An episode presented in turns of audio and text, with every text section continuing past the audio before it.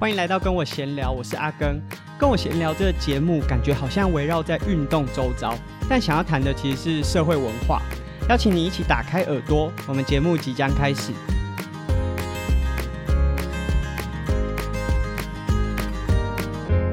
这礼拜呢是我们的 EP 三十八，感觉真的超快。我感觉才 EP 三十的 QA 做完没多久，很快的又要十集。那我们每十集呢会有一个 QA，所以我们会在 EP 四十的时候再做第二次的 QA。那大家有任何的问题啊，无论是呃我们节目里面内容啊，或者是啊跟自己的社群平台上面啊，你可能看到什么各式各样的问题呢，都欢迎在 EP 四十之前。提出你的疑问。不过之前我们都是就是可能在 IG 上啊，用限时动态啊，在 Facebook 上面和大家互动，然后问大家说有没有问题。但这次蛮希望大家如果有问题的话，可以利用 Apple Podcast 的评价功能，就利用。呃，留言的方式把你的问题留下来，因为阿根发现自己的频道很少人留言呢，不知道是不是很怕被就是身边人发现有在听阿根的频道。那其实我觉得，无论是这个 Q&A 啊，还是说未来大家在节目里面听到什么样的议题，无论你是不是支持我的想法、我的论点，我觉得都很欢迎大家可以一起就留言讨论，即便你要留一星，我觉得都很 OK，因为。我们提出来的所有议题，并不是说我们希望大家跟我们想的是一样的，而是希望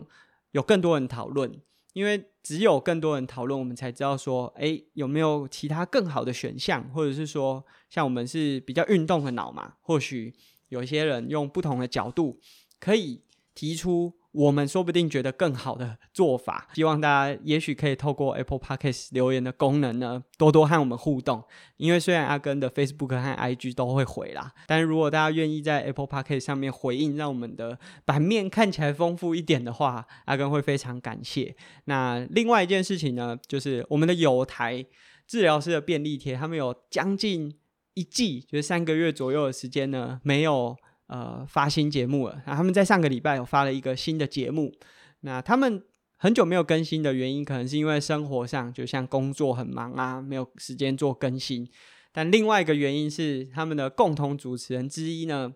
非常频繁参加我的线下活动啊，就是阿根有办很多单车约骑啊、教学啊，都有来参加，所以花很多时间在骑车。那他们这一集的节目很有趣，就是。呃，是在讲共融公园。如果你不是家长，家中没有小孩，可能对这个名词比较不是这么了解。那共融公园呢？如果大家想象一下，我们印象中，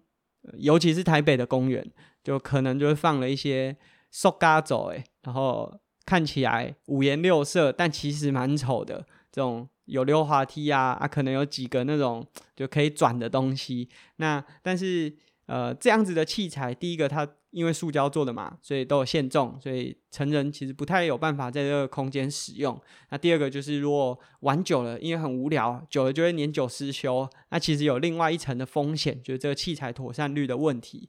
共融公园的概念啊，我自己没有小孩啦，但是我会那么了解，是因为在我自己台北家附近，就从很多这种传统式，就是这种模组化的游乐器材，改成了共融公园。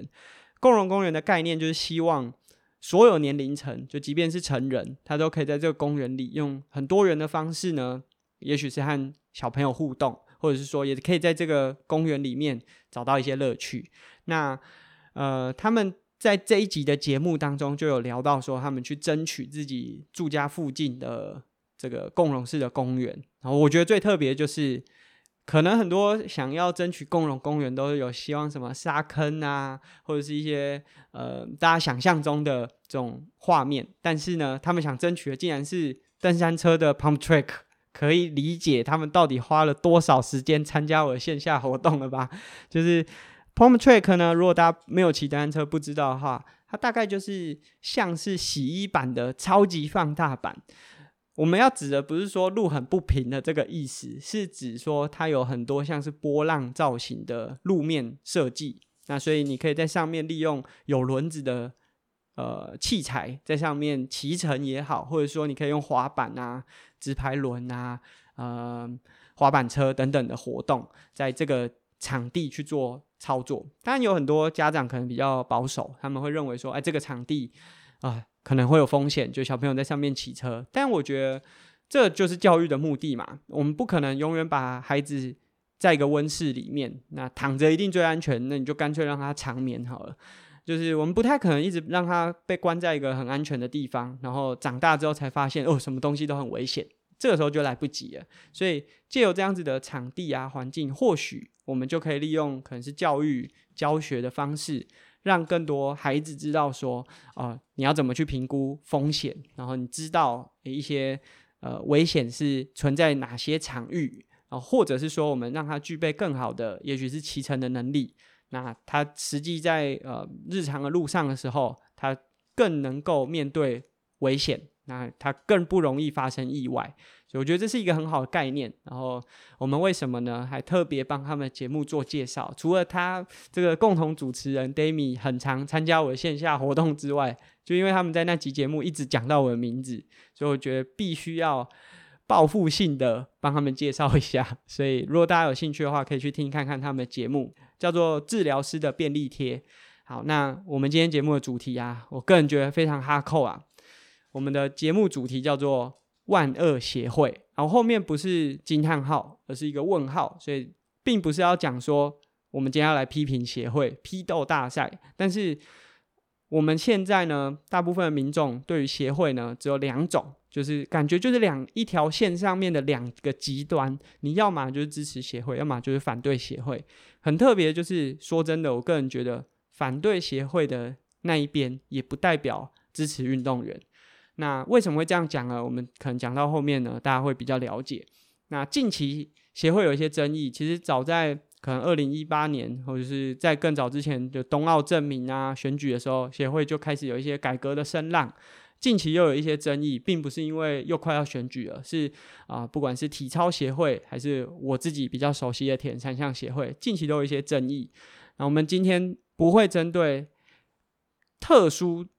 单一、特定，就是有名称的协会呢去做批评，因为我个人认为，就这些事件当中，协会的部分绝对有很多地方是需要改革、需要提升的，但是也不代表这些被爆出来的。就完全都是协会的问题。那我要先讲我自己的立场，就是前情提要一下，因为有有些人可能还不认识阿根，所以我要先讲一下我个人。我绝对不能说我自己是一个绝对外部、中立、客观的评论，因为呢，我自己跟协会是有一定的关系的。如果有 follow 阿根，就会知道说我在去年有担任铁人三项青少年的国家队教练。所以，其实我跟铁人三项协会呢是有一定的认识，但并不深。很简单的原因是我自己从事的运动项目基本上不需要靠协会，因为大部分会需要靠协会的一些选手或者是教练还是单位也好，可能都是亚奥运的项目。那以阿根来说，我从事的是 XTERRA，它并不不是亚奥运的项目，所以我们不需要靠协会去帮我做报名，也不需要他提供我任何资金。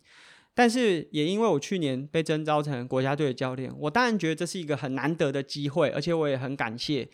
终于有协会会愿意嗯、听听我们这些非体制内，也就是说我过去不是铁人三项精英选手，那他们愿意听听我们的想法，然后甚至让我们进到国家队呢去指导。但是呃我们的关系就仅此而已。简单来说，我不需要靠协会去 support 我的运动生涯。甚至，因为我自己的太太也有进到国家队过，她也有出去国国外比赛，我还自费跟着国家队出去，我还帮他们写新闻稿，拍了很多照片，然后做了影片回来。所以我的立场就是，我可能呃跟协会有关系，但我从来不需要靠协会才有办法过生活。因为对有些目前站在协会支持协会的立场的一些呃个体来说，他们可能是因为他有。受到协会的不管是聘任还是各式各样的，他有拿到协会的报酬或是工作机会。我不敢说我自己的立场呢是最客观的，但是至少我并不需要站在任何一边去帮任何一边的人讲话。那我今天不会针对特定协会，所以我们今天也不会举任何刚刚讲的体操协会或者是田三项协会近期发生的案例。我们会举我自己过去身边发生的案例，然后让大家去思考看看，就近期有这么多的外部，不管是新闻也好，或者社群媒体上面在讲这些事情的时候，真的就是像大家讲的这样吗？那第一个就是我身边有一个很优秀的选手，以前啦，很优秀的选手，他想要出去国外比赛，然后比的成绩很高。那我们都知道，就假设像 Xterra，就像我刚才说的，我如果想要报名，是不需要透过任何协会的。我虽然职业组可能需要受到认证，但只要拿到认证，我可以刷卡付出报名费，我可以拿到签证。我可以护照拿出去，我有办法出国，我就可以比。但是对亚奥运啊，或者是一些比较大型的有组织的赛事，就是非商业赛事来说的话，如果你比的是亚洲杯啊、世界杯、世锦赛，就这种比较高层级的比赛，这个国际的协会只会接受各国他们认可的这个单项协会的报名。那当然，有些人会很好奇说，诶，为什么？例如说美国啊、欧洲的选手，他们报名的管道感觉就很畅通。那我觉得这当然是台湾需要去提升的一个部分，就是不要把这个资源握得那么紧，因为有时候真的有很多选手，他或许真的没有办法有很好的成绩，但你让他就是自由让他出去看看，其实也没差吧？就是他出去比不好，也不会丢台湾的脸啊。简单来说是这样。那我当时的这个朋友呢，他很想去比一个很高层级的比赛，那他就是透过一些书信的方式呢，也和协会沟通，然后协会也同意了，可以帮他报名。那当他开始呃在准备这些赛事的时候，身边就有一些朋友开始会支持他，会去关心他。结果呢，这些朋友就发现协会帮他报名的时候，并没有帮他出钱，就是说他要自费去参加比赛。其实，如果以现在这个时间点，你说运动员自费去参加什么样的比赛，大家开始比较能够认同了。因为选手不是国家的财产嘛，你如果自己想要出去比赛，自己付钱，哪有什么就是可以只就是有什么好吵的？但是在当时呢，这些网络上的乡民，他们就开始吵说：哎，为什么选手出去比可能是这种高层级的赛事，透过协会报名，结果协会不帮忙出钱，居然还要自费？就在网络上有很多，不管是你可以讲说是联署，还是说发了很多文章，甚至还有一些比较就在这个领域里面有头有脸的人都站出来讲话。那当然，选手本身没有这个本意，他没有希望说哦协会帮我出钱让我去比赛。但是呢，因为太多人这样讲了，所以对协会来说，他好像就带上了一层滤镜在看这个选手，他就觉得说，哎，这选手是不是想要凹协协会帮他出钱啊？什么？说真的，协会的资源是有限的，并不是像大家在网络上看到，好像钱都用不完这样子。其实协会的钱也是有限的。那呃，这当然很现实，就是。在更高层级，就是协会再更上去，可能就是像体育署啊一些更高的单位，他们在编列这些预算的时候，必须很直接的用奖牌数作为他们的 KPI。所以，假设这个选手没有办法拿牌，他们可能没有办法帮他出钱，这个是很现实的。但这个问题不并不在单项协会，因为立定这些的可能是更高的这个主管机关。但是呢，总之这个过程当中，后面就造成这个单项协会和选手之间有很多的，就是不不是很直接正面的冲突。但总之，就沟通就越来越不畅通。那我觉得，如果你单纯只是看当时啊，大家在网络上说啊，协会呃派选手出去比赛啊，不帮他付钱啊，如果你单纯只是看这样的论点，你就觉得说他这协会怎么那么烂？可是假设你听完我讲的这段故事之后，你就会知道，选手没有本意，协会也没有阻止选手出去的这个呃动机。但是呢，因为有一些网络的言论，或者是很多的呃炒作之后，导致两者之间的沟通变得非常不畅通。那另外一个案例就是，大家很常说，台湾的教练可能都土法炼钢，训练不科学。那如果我们仔细去看，你就会发现，啊，国外可能很多教练，他一个人负责可能三四个很精英的选手，他可以用很多的资源或很多的心力在他们这些选手上面，提供他们更多的训练分析也好，或者是给他们更多在器材上的资源。那台湾的教练，台湾这些基层教练怎么都不科学啊？训练还在用码表，怎么都没有用这种什么心跳带啊、功率计啊等等的。很多人会开始就是说，台湾的选手，呃。台湾的教练都是土法炼钢，可是呢，当我们仔细去思考这些台湾基层教练的时候，你就会发现，一个教练在一间学校里面可能要带二十个选手，这二十个选手里面可能有一个真的非常优秀。假设你用很科学训练，他真的有办法变成非常优秀的运动员，但是呢，我们不太可能就是为了这一个选手放弃剩下的十九个。因为其实，在台湾目前现阶段，体育班还存在的状况，仍然就是虽然这是在改革当中，正在改善，仍然有非常多的学校是因为部分的学生可能不是那么喜欢读书，或者是课业成绩不是这么好，就把他送进运动校队或者是体育班里面。这个就是现况，就我们不希望是这样，可是它就是现况。那作为教练，我们当然希望可以培养更好的选手，然后用很科学的方式。可是假设我还有十九个选手需要去照顾，要照顾的不只是他运动场上，在训练上、课业上，甚至有的已经身兼父母职了。我觉得那是非常不容易的。你没有实际走进那样子的环境，你根本没有办法理解这些教练他负担的责任，或者是。权责有多重？那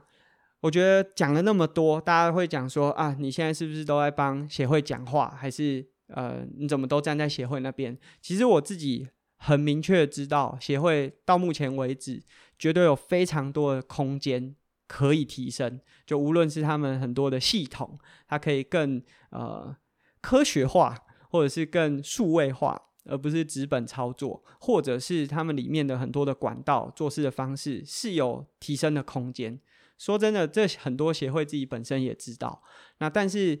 我们到底是选择要用改革的方式，还是革命的方式去改变这样子的环境？那改革需要花很多的时间，我们可能需要沟通，我们可能需要花很多的时间去说服大家传统称的老屁股。他们可能需要花很多时间才有办法改变他们的想法。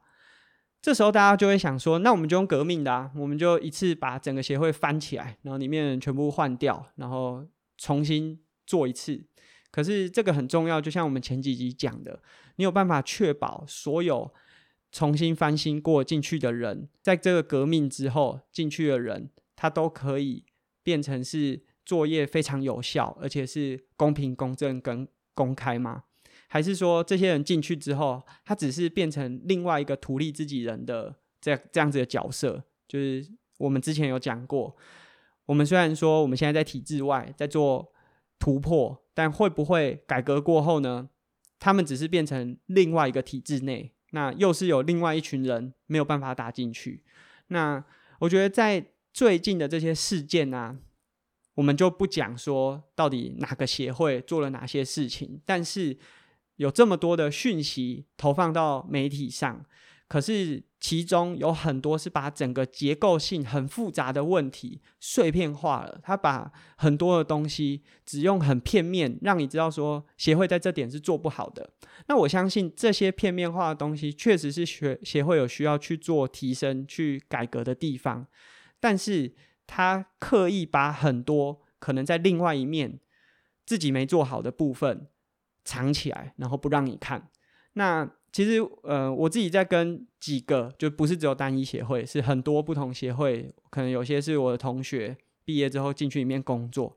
他们都会说，其实很多时候协会如果要提出呃另外一个面向去反对现在在台面上的这些。言论的话都是站得住脚的，可能有纸本、有证据。可是呢，当这些证据被提出来的时候，最后伤害的可能都是选手，因为你可以想象，就无论是在讲任何一个协会的不好的时候，大家都会去说：“哎，这位选手好像因此权益受损。”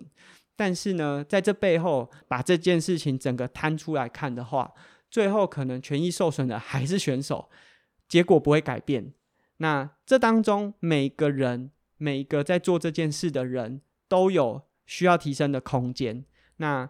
在我今天的节目当中，只是希望让大家知道说，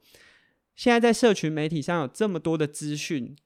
全部把剑指着协会说他们在在做的这些事情都是很不好的时候，其实他们都藏住了很多自己可能没有做的这么理想的那些片面。那我今天并不是想要帮任何一个协会讲任何一句话，但我希望大家呢，未来如果有机会看到这些资讯的时候，可以再仔细的去思考，其实有很多不同的面向。那现在网络上有非常多的民众，只要这种新闻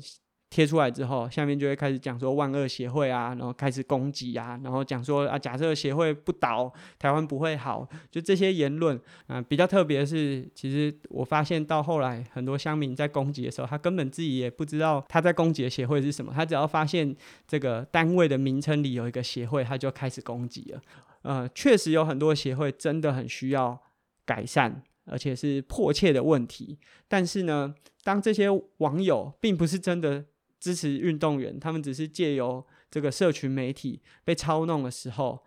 最终受到冲击或者是权益受损的还是运动员。所以，我觉得这整个过程对，就是像我这种，我不是局外人，我就是很喜欢运动的人，而且我很想支持。这些运动员，但是当我在看这些事情的时候，我感受到的就是很多的斗争都是政治性的行为。我我想说的政治，并不是指说哦蓝啊还是绿啊这种政治，而是在体育现场的环境里面，也有他们对应的政治问题。那我自己在。运动这个领域可能超过十年了，也看过很多原本可能是协会宠儿的，不管是教练还是运动员，比较后期被协会踢开之后，他们就呃开始攻击协会。可是他们也没有想过，当初他们是协会宠儿的时候，他们也是跟着协会在做这些事情的人。那我觉得整个体制有绝对需要改革的空间和急迫性，但是呢，不应该是绑着运动员的权益和运动员的价值，然后把他们赔进去。那我觉得现在很可惜的就是社会的氛围呢，感觉是他把它拉成一条线，现在只有反对协会和支持协会两个极端，但却从来没有一个角度是真的站在运动员的那个角度。大家可能从社群社群上面都会觉得大家都在支持运动员，可是实质上大家并没有用。真正的实质做法 去支持运动员，你只是反对协会，但你没有支持运动员。那我觉得这个在整个讨论的过程，或者是在整个执行的过程当中，是对运动员最大的伤害。那这是我们今天的节目，没有结论。协会不是万恶的，但协会有很多需要改善的。在外面攻击协会的这些人，他有些立场讲的真的没错，是协会需要调整的方向。但他们也藏了很多他们不敢公开的画面，所以呢，我觉得这两件事情，如果作为一个观察者，你需要去思考。那只有借由不断的去思考，你才可以知道说，我们可以怎么样实质的去支持那些运动员。那这是我们今天的节目，很哈扣。我自己在录的时候录了好几次，因为。很常一不小心就会讲到运动员或者单项协会的名字，但是呢，我的利益并不是想要批评任何一方，或者是说我就是想要批评任何一方。我希望这个过程当中，我们可以更呃具体的去改变这些事情，而不是政治斗争。那这是我们今天的节目。如果你对我们今天的节目呢有任何的想法或意见，可以在 Apple Podcast 上面留言或是评价。当然，我们会在 EP 四十的时候也会做一个 Q&A。那如果对我们的节目有兴趣，可以利用各式各样的平台订阅我们的节目。那我们今天节目就到这边，下次见，拜拜。